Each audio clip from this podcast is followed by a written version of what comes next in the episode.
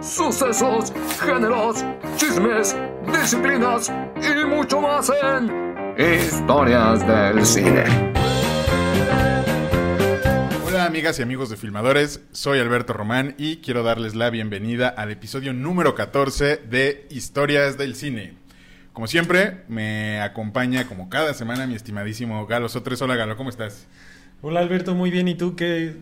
Estoy sorprendido de que no hiciste... Ay, ay. ¿La intro adecuada? No, no, no. Al contrario, hiciste la intro muy formal, adecuada y no metiste ningún chiste para presentarme. Lo que me hace pensar dos cosas. Dímelo todo, Galo. Uno, estás muy de buenas conmigo. O dos, estás muy de malas. La tercera opción es, Galo, eh, hoy tenemos un... Vamos a tocar un tema delicado. Eh, de hecho, antes de empezar con la historia del día de hoy, me gustaría hacer un pequeño disclaimer para todos los... los- las personas que nos están escuchando, una advertencia. Eh, durante la emisión del día de hoy vamos a reproducir material que es delicado, que puede afecta- afectar la sensibilidad de algunas personas. Así que, queridos escuchas, les pedimos discreción. ¿Va? Galo no tiene idea de qué vamos ¿Qué- a hablar. Ustedes ya saben porque ya vieron el título, pero, pero bueno. ¿Qué verga está pasando? Galo, el día de hoy les voy a contar la trágica y oscura historia que inspiró, que inspiró la película de El exorcismo de Emily Rose. ¡Ah! ¡No manches! Chan, chan, chan. Eh, Yo sabía que esa película estaba basada en hechos reales, pero no sabía qué tan hechos y qué tan reales eran, porque pues ya es que el basado en hechos reales en el cine puede ser desde utilizan solo un personaje que existió en la realidad a es la historia literal como sucedió en la vida real. Pues mira, la película, eh, bueno, para las personas que no sepan, El exorcismo de Emily Rose es una película de terror que se estrenó allá por el 2005 y que fue dirigida por Scott Derrickson y protagonizada por Tom Wilkinson, Laura Linney y Jennifer Carpenter. Y está basada más o menos en un hecho real. La película se enfoca en otra parte de la historia, pero pues bueno, aquí les vamos a presentar este los hechos que la, que la inspiraron. No mencionaste el día, pero no me acuerdo si era en Halloween o el 14 de febrero, pero recuerdo perfectamente cuando fui al cine a ver esa película, porque a mí me sale herpes, tengo herpes zóster en la cara y en el cráneo, ¿Ok? no es nada sexual. Y mucha gente que nos ve seguramente ha Yo tenido- también, hasta hice... Ay, ay, sí, sí, sí. ¿Qué está pasando? Ajá. Este, lo que conocen normalmente como fuegos labiales, a mí me sale a veces en la nariz o en el cráneo, en las terminaciones nerviosas. Ok. Y justamente a- hay veces, como cada dos, tres años, me sale en la córnea del ojo. Y yo, y, y en esa época me había salido en el ojo. Y era la primera vez que salía del el confinamiento del herpes, porque pues, te tienes que cuidar del aire, de la luz y tal. Y fui con mis amigos a verla, y además todos mis amigos iban con en pareja menos yo. Y yo iba con lentes de sol, o sea, estaba dentro de la plaza Galerías Cuapa con lentes de sol porque pues no podía, este, no me podía dar tanta luz. Y me metí a ver la película y me dolió un buen el ojo y empeoró mi herpes porque además de ser una película de miedo que altera el sistema nervioso, Ok.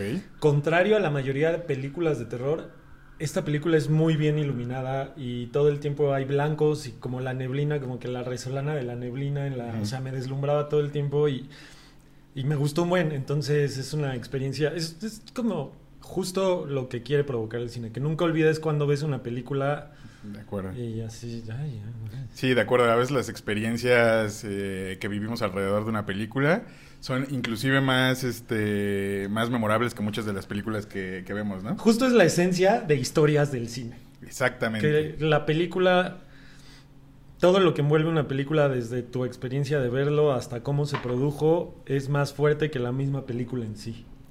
Totalmente de acuerdo, Galo. Pero entonces, bueno, antes de empezar, me gustaría preguntarte qué películas de exorcismo, que no son, que no sea el exorcista, recomiendas o te gustan, Galo.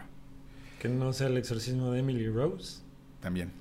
Ni el exorcista. El Conjuro, Justo iba a decir eso, güey. el Conjuro Sí. 1, que es en donde realizan un exorcismo. La última, o sea que en, la, en el tercer acto realizan un exorcismo muy bueno, está muy bien realizado. Hay otra película que se llama. que, que justo es de la directora que estuvo en la polémica ahorita en Twitter con cuál Chris era el mejor Chris y que empezaron a mentar Ok, la madre. ajá. que es la direct no me acuerdo el nombre, pero es la directora de Deliver Us from Evil o Líbranos del Mal, con. Eric Bana, que es unos policías que están investigando el caso de una desaparición y resulta que está tiene que ver ahí unos exorcismos. Está bien chida, me, me gustó un buen. Este, y que recuerde que me hayan gustado de exorcismos. Pues ya. O sea, ah, sé que está la de cintas del Vaticano, pero nunca la he visto. Son complicadas las películas del exorcis de exorcistas porque de exorcismos, perdón, porque siempre te remontan al exorcista, ¿no? O sea, Sí. siempre la, la vas a comparar con esa película y es difícil que a una película se le pueda pues por lo menos igualar, ¿no? O simplemente que cuando estás viendo la película y ves, no sé, sea, ju- justo pasa en el exorcismo de Emily Rose, hay una escena en la que Emily Rose está camina como de espaldas. No es similar la escena a la del exorcista cuando baja las escaleras, pero cuando la ves contorsionarse, inmediatamente te remite al exorcista. Totalmente de acuerdo. Ese es el peligro de... No el peligro, pero las cosas que tienen que tomar en cuenta cuando estén haciendo una historia que tenga que ver con exorcismo. Muchachos que nos escuchan allá afuera. Pero bueno, Garo, ahora sí, vamos a empezar, porque esta historia, esta historia sí da miedo. Nuestra macabra historia ocurrió en Alemania allá por la década de los 70 y nuestra protagonista es Annelies Mitchell, la mujer en la que se basaría el personaje de Emily Rose. Annelies vivió uno de los epi- episodios más escandalosos del siglo pasado en cuanto... Ay, Ay, ay. qué escandaloso, hasta se te fue la voz. Se me metió el diablo, güey. Ay. Hasta en cuanto a exorcismo se refiere. Annelies era una chica sana y tranquila que desde pequeña había mostrado el deseo de ser maestra. Recibió una educación católica bastante riguros- rigurosa por parte de sus padres. Su madre, Anna Mitchell, quedó embarazada fuera del matrimonio y tuvo un aborto en 1948, cuatro años antes de que naciera Annelies. Cuenta la leyenda que por tal pecado asistió a su boda con un velo negro por Por sus padres, la- ajá, porque sus padres, los padres de la mamá de Annelies, la obligaron a, a pues a ir así para, para, para avergonzarse de su previo pecado. Ay, estos católicos. O sea, prácticamente los papás le dijeron, tú ya no eres pura y la gente se tiene que enterar en tu boda que no eres Totalmente de acuerdo. El padre de Annelies eh, se llamaba Joseph Mitchell. Era tan devoto que en su juventud consideró convertirse en sacerdote. Y de hecho, las, las dos hermanas de- del papá de Annelies eh, eran monjas. O sea, venía de una familia que sí tenía como, pues como fuertes creencias o arraigos católicos. ¿Tú crees que la carrera de sacerdote de, de este, ¿cómo se llamaba? Joseph. Joseph se haya visto trunca porque la carne le ganó y tuvo relaciones y dijo, ya no puedo ser sacerdote, mejor me caso? No sé, no lo mencionan porque sí hay entrevistas con, con los papás de Annelies, pero eh, no mencionan que haya sido por eso. Eh, no sé cuál fue la razón por la cual él eh, dejó a un lado sus planes de, de, de verse involucrado en el sacerdocio. Pero bueno, además, Annelies tenía otras tres hermanas pequeñas que la, que la acompañaron durante los acontecimientos aquí narrados. Chan, chan, chan. Cuando Annelies cumplió 17 años, empezó a sufrir una serie de ataques extraños que posteriormente fueron diagnosticados como epilepsia. Estos ataques crearon un estado de depresión en la joven, eh, quien tuvo que ser internada en el hospital psiquiátrico de Borsborg. Barsberg. Borsborg, tuve que... Tu alemán es increíble. Tuve que ver en el, en el traductor que, que me dijera más o menos cómo se pronunciaba esa madre.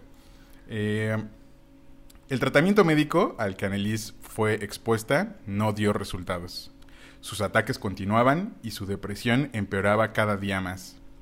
Después de dos años de ser internada, la joven empezó a, a sospechar que estaba poseída por un ente demoníaco, ya que empezó a manifestar intolerancia hacia los objetos religiosos.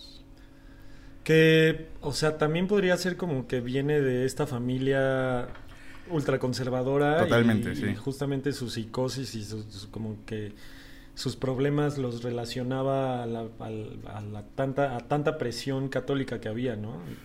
Yo, yo creo que eso fue una de las cosas que, que marcó la vida de Annelies, eh, tener esa, esa familia tan, pues tan conservadora y tan como tan metida en estas ondas de las culpas, eh, en una entrevista se dice por ahí que, que su mamá siempre le trasladó como, como la idea de que ella también tenía que hacer penitencia por el aborto que ella te había tenido y este tipo de O cosas. sea, que era un pecado que cargaba la familia. Ajá, exactamente. Entonces, este, de, de ahí empieza, o de ahí creo que viene todo lo que, lo que a continuación pasó.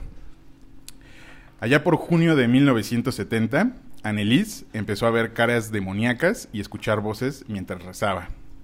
Por ello, fue internada nuevamente en el hospital psiquiátrico y es la primera vez que se tiene registro de que eh, se le prescribió un antipsicótico para tratar sus problemas de salud mental.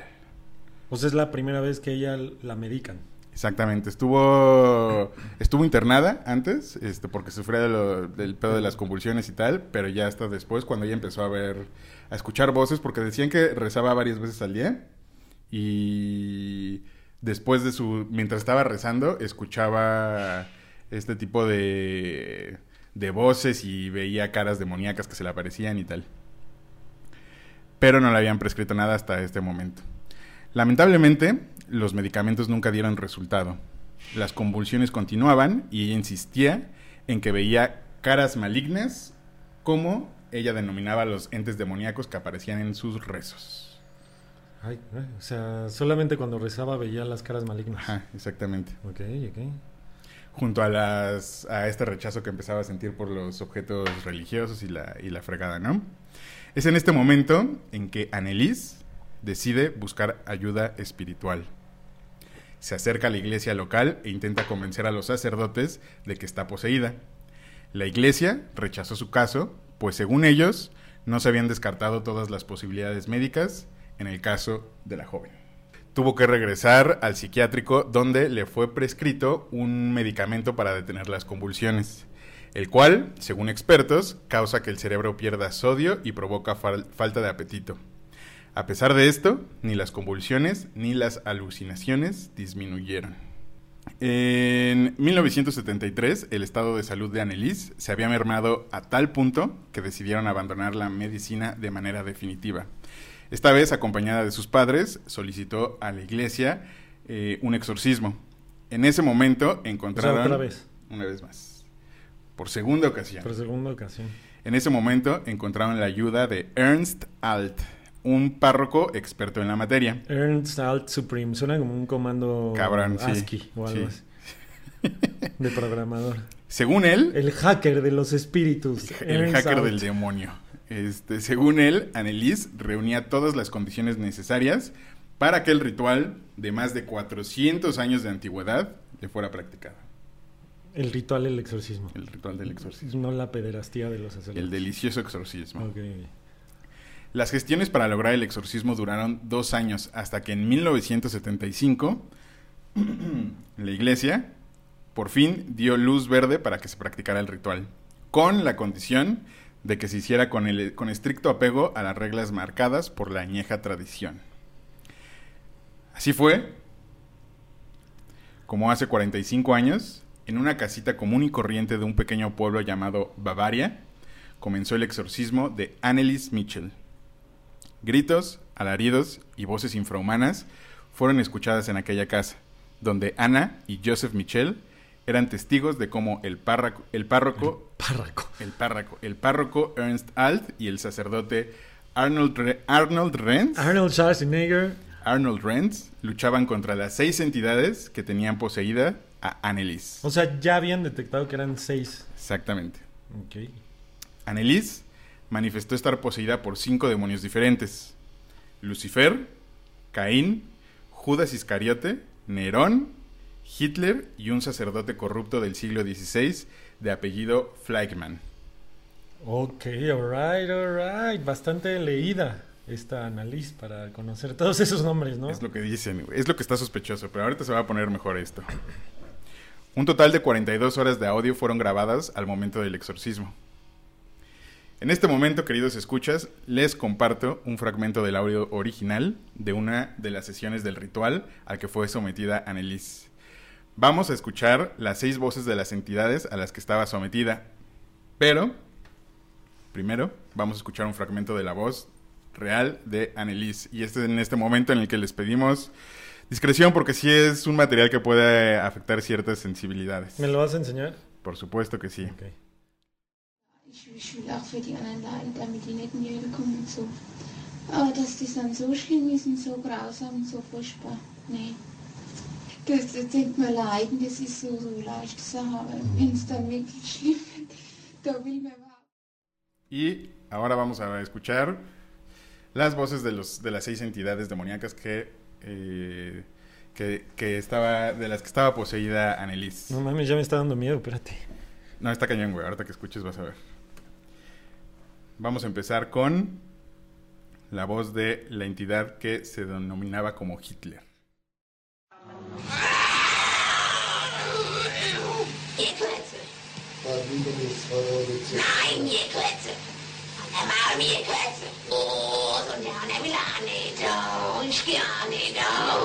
Sind wir schon drei.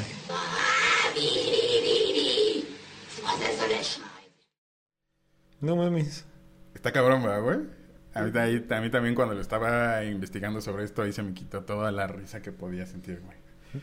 O sea, si es el Hitler del que estamos hablando,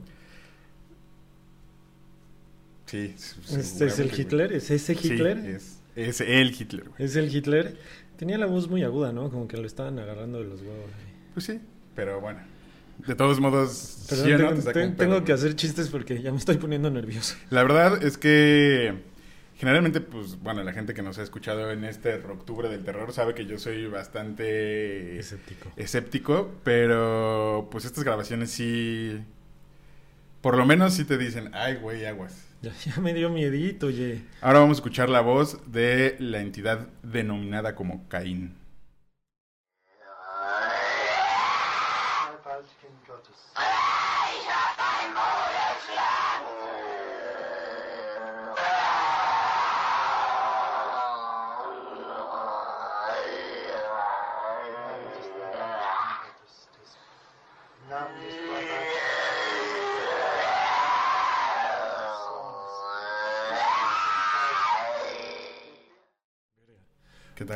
O sea, está cabrón porque dijeras que está truqueado el audio o algo así, pero clarita se escucha la voz del padre, del sacerdote, Totalmente.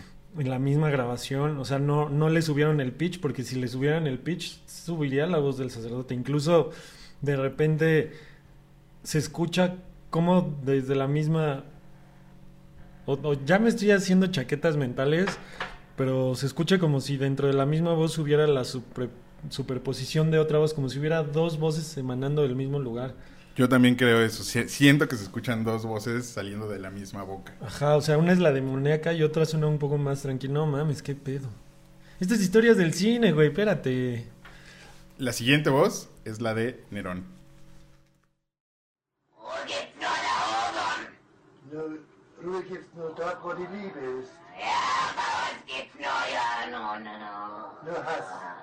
Ja, Und wo Hass ist, da gibt's keine Ruhe. nein. Und für uns gibt's nie Ruhe.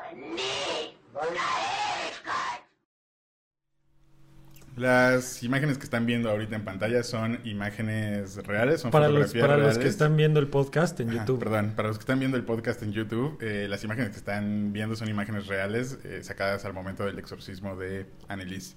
La siguiente voz es la de Fleischmann, el sacerdote corrupto del siglo XVI.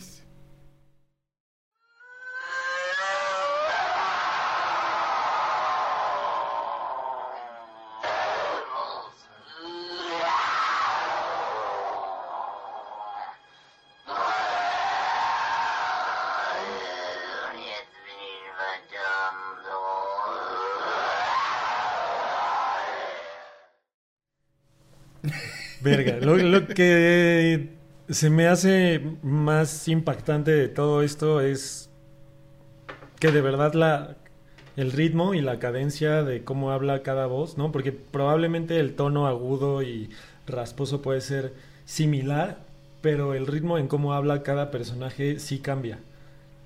Totalmente de Sí, acuerdo. Sí, el, el que era Nerón era súper articulado, el que era Hitler Era más gritón. era más gritón y los otros dos. O sea, como, no mames, está bien cabrón este pedo. Ahora vamos con la voz de Judas Iscariote.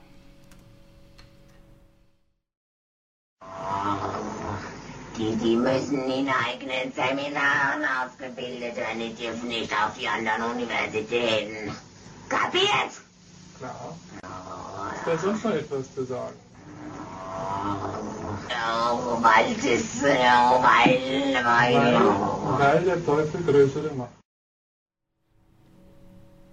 ¿Qué piensas, Galo?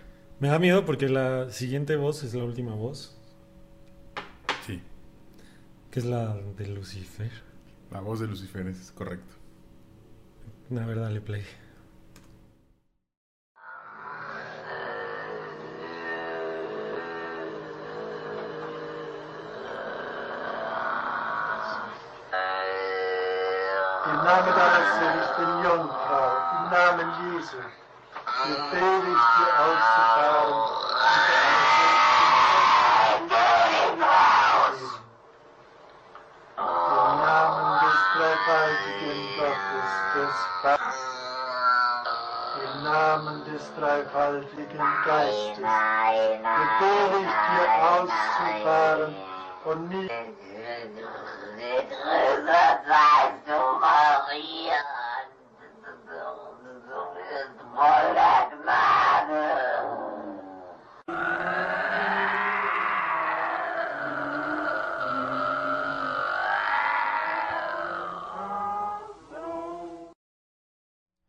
Pedo con qué pedo con esa cancioncita del final toda diabólica? No mames. No sé, güey. Siento que en cualquier momento va a entrar Skrillex a hacer un remix de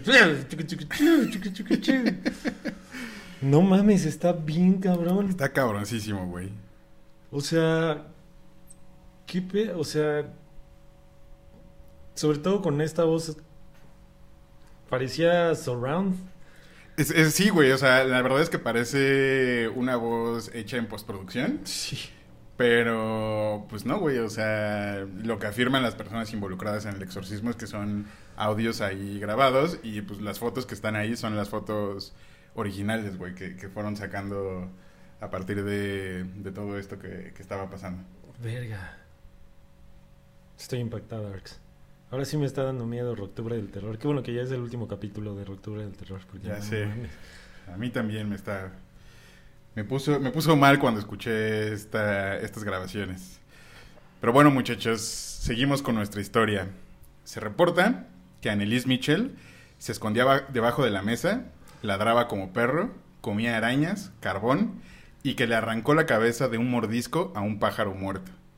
Decían que lamía su propia orina del suelo y que podía oírsele a través de la pared gritando durante horas. No seas mamón. Además de todo esto que escucharon y lo que pasaba, Annelise tenía ataques de genuflexión compulsiva.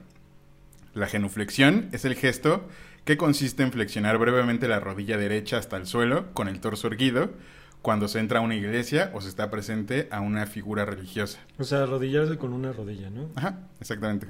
Eh, esos ataques la obligaban a realizar una estimada, un estimado de 600 flexiones al día. No mames. Lo que provocó- Pinche perro culazo que tenía ya, ¿no? De tantos desplantes. No, güey. Técnicas fit. Eso provocó que Annelise destruyera completamente los ligamentos de sus rodillas. 600 flexiones, Ya, ya oyeron gente que hace CrossFit. Tengan cuidado. tengan cuidado. El exorcismo se prolongó durante un año. Annelise sufría desnutrición, deshidratación, fiebre y neumonía, hasta que el primero de junio de 1976, Annelise Mitchell falleció. Aquí viene lo más impactante de la ¿Qué? historia. ¿Hay algo más impactante que las voces que acabamos de escuchar? Bueno, no sé si, si sea más impactante, pero también está... Con razón estabas todo serio. Sí, ya sé. Sus padres y los sacerdotes responsables de llevar a cabo el exorcismo fueron acusados de homicidio negligente.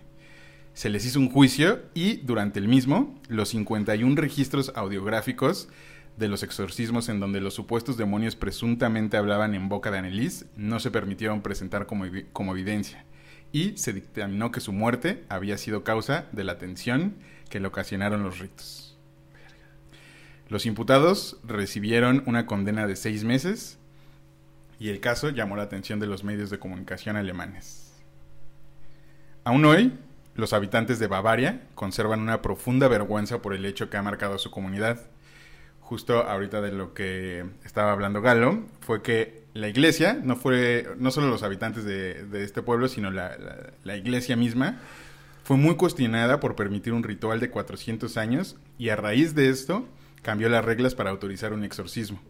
Ahora, como bien decía Galo, eh, el que practique un ritual debe tener entrenamiento médico para poder participar en el mismo por parte de la iglesia. Y de hecho lanzaron un programa para que los, los sacerdotes que, que autoriza la iglesia para hacer exorcismos sean pues, médicos y todo este tipo de cosas. cansado de que tu exorcismo termine en muerte, Exactamente. inscríbete a nuestro curso intensivo de cómo exorcizar correctamente. Sí, está cabrón, güey. No, y, todo, y todo esto, o sea, las, las quejas empezaron, pero para ver lo, lo mucho que tarda la iglesia, empezaron después del, del juicio y eh, esa reforma se llevó a cabo hasta 1999. O sea, de tanto papeleo y burocracia la Y- pudieron ajá. hacer hasta... Sí, porque la iglesia siempre tiene como mucha resistencia al cambio y todo. No me digas. Aunque no lo creas. Eso es lo más ¿En impactante de esta historia. Estoy solo sorprendido. En 2005, Elizabeth Day, una reportera del diario The Telegraph, fue al pueblo de Bavaria a entrevistar a Anna Michel, la madre de Annelies, con motivo del estreno de la película de El exorcismo de Emily Rose. Sí, no sé si te acuerdas, Galo, pero el, eh, la película del exorcismo va más tirada hacia el juicio que vivieron estos padres y de ahí van como con flashbacks para Sí, que de hecho la película, o sea, justamente el recurso narrativo de la película es que es la película es todo el juicio y nada más con base en las pruebas, en los audios y todo eso, como que recrean lo que estaba pasando Emily Rose. Y justamente también como todos los impedimentos legales que le ponían al sacerdote, incluso él ya en los últimos rituales se niega a realizarlos porque ya está siendo perseguido por la ley hasta que por la desesperación de Emily Rose eh, vuelve a hacer los rituales y es cuando pues fallece. Cuando muere, es correcto. Eh, bueno, también hay que agregar que en el juicio real no permitieron que se reprodujeran estos audios por miedo a que las personas que escucharan eh, le dieran la razón a los a los involucrados. Sí, claro, que a la fecha, o sea, a pesar de que proviene de una persona, no, no hay como un estudio científico per se que, que diga la razón por la cual la persona puede alcanzar esos tonos o puede realizar esas, esos sonidos con las cuerdas bucales normales. Estoy totalmente de acuerdo, Galo.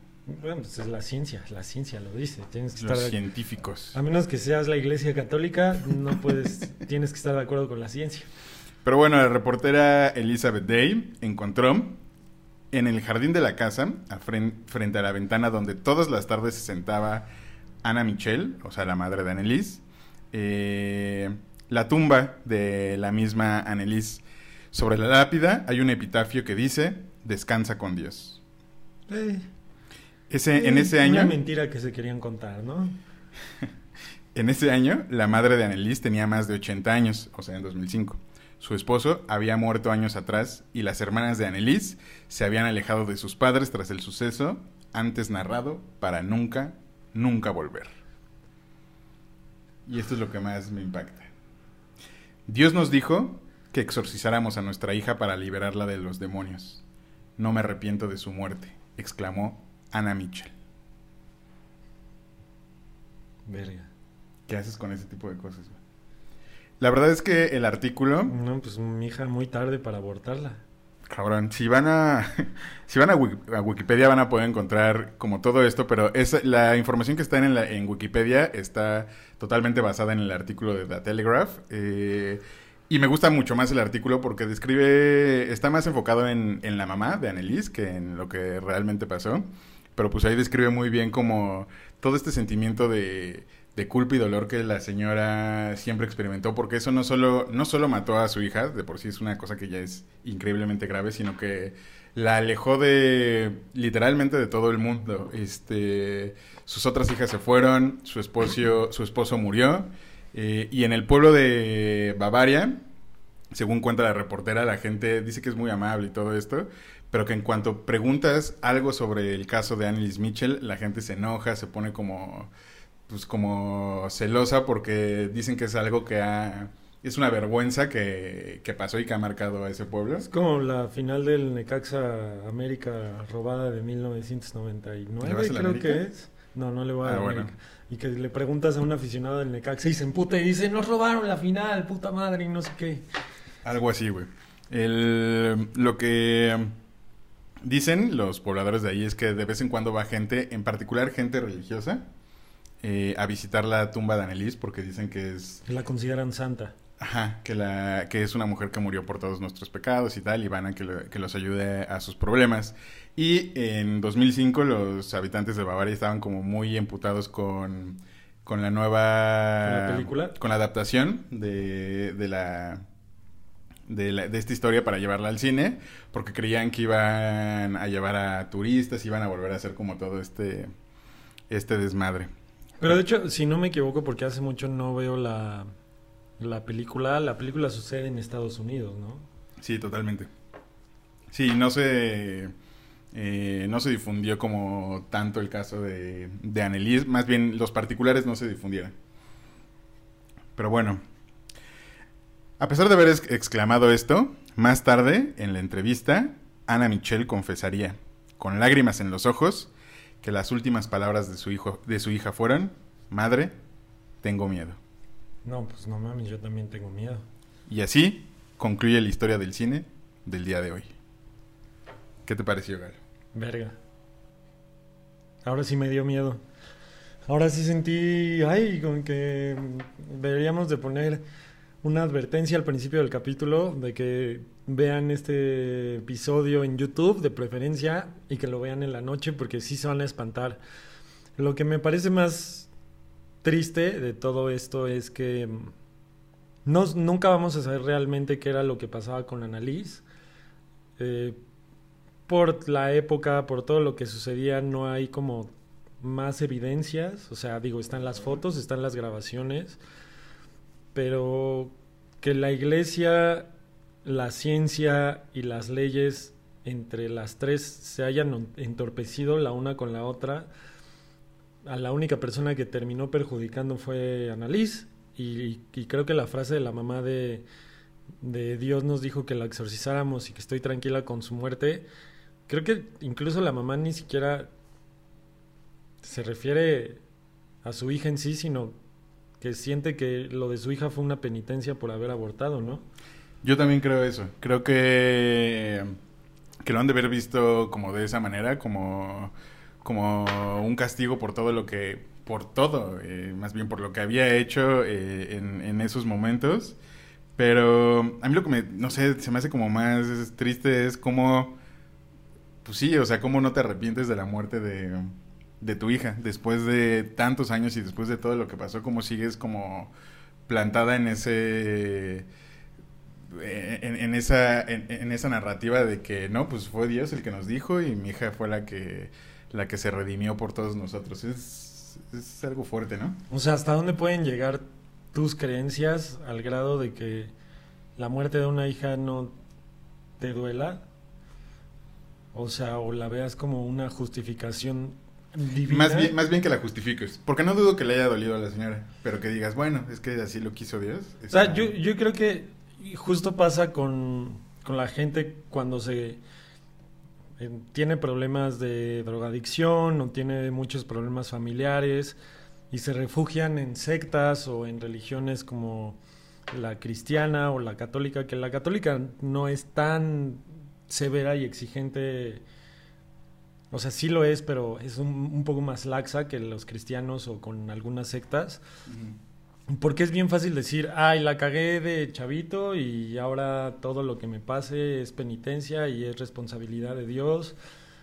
Creo que también hay una, hay, hay una coincidencia entre el repudio que tenía la hija hacia las figuras religiosas, hacia que la mamá constantemente le recordaba que la existencia misma de la familia era un pecado.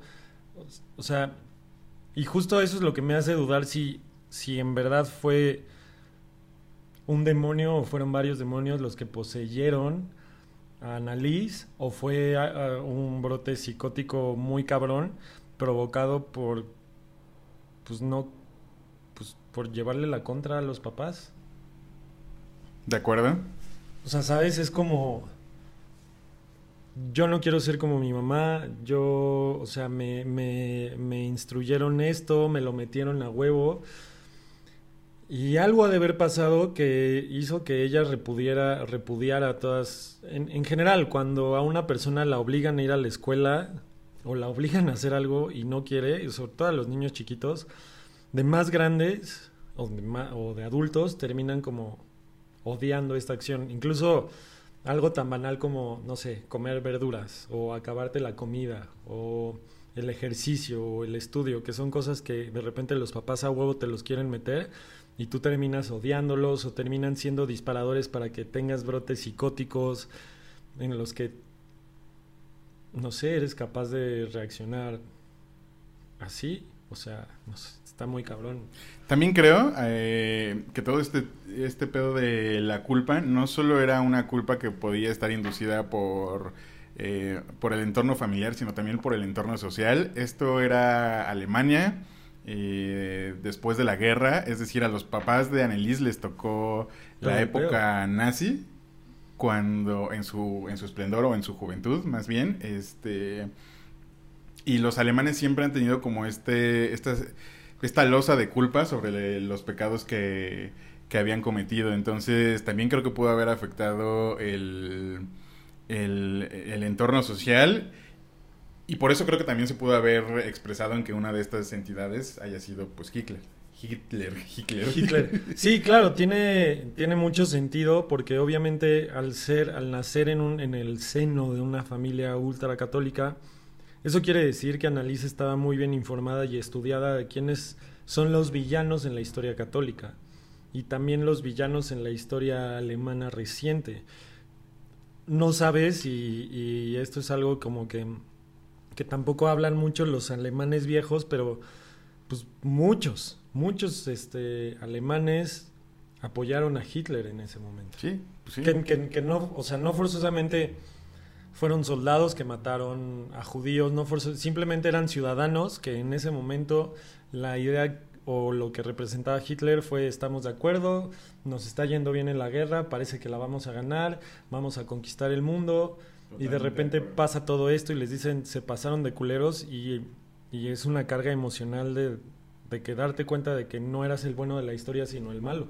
Como el meme, ¿no? De ¿somos los malos? Ajá, exacto, es como ¿cómo?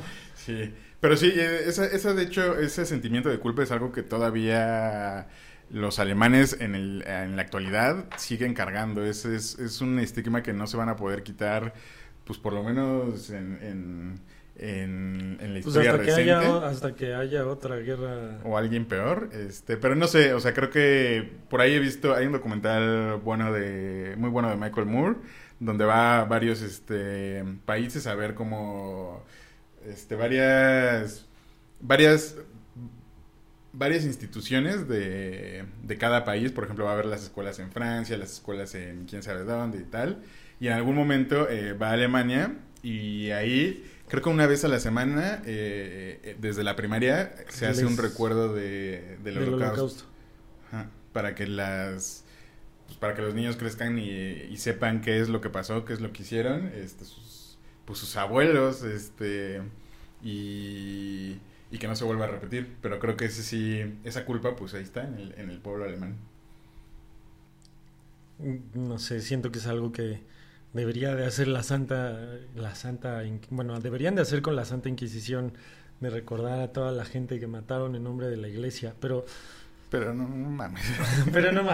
pero la iglesia es tan Está muy cabrón todo el contexto que rodeó, rodeó a Annalise. eh, es una gran historia, la historia detrás del mito. En, historias del cine. Ahora sí que me quedé sin palabras, casi no pude. no- ni siquiera me nacía hacer. O sea, si hacía un chiste era porque me ponía muy nervioso. Y, y justamente. eh, O sea, me ponía muy nervioso porque estaba cagado de miedo. De hecho, voy a tener que lavar esta silla en la que estoy sentado y estos pantalones nunca más los voy a volver a usar. Pero ya retomando un poco como la parte cinematográfica, justo El exorcismo de Emily Rose me parece una muy buena película de exorcismos. O sea, creo que independientemente Sí, de todo está muy bien hecha. Si no han visto la película o si la vieron hace mucho, creo que verla después de este capítulo, que es lo que siempre buscamos. O sea, si ustedes escuchan los capítulos de historias del cine y luego ven la película, las van a ver con otros ojos y definitivamente voy a ver El exorcismo de Emily Rose y seguramente me va a cagar tres veces más. Muchísimas gracias. Díganos de qué otras películas, de qué otros temas les gustaría que habláramos. Eh, no olviden suscribirse al canal, denle click a la campanita, compartan con todos sus amigos, amigas y amigues. Este, recomiéndanos si les gustó. Y pues nada, me despido. Síganme en todas mis redes sociales. Soy arroba Alberto Roman M. Y yo soy Galo SO3, también síganme en todas las redes sociales. Muchísimas gracias por haber venido. Y el siguiente capítulo me toca a mí y no sé de qué voy a hablar, así que estén pendientes. Nos vemos.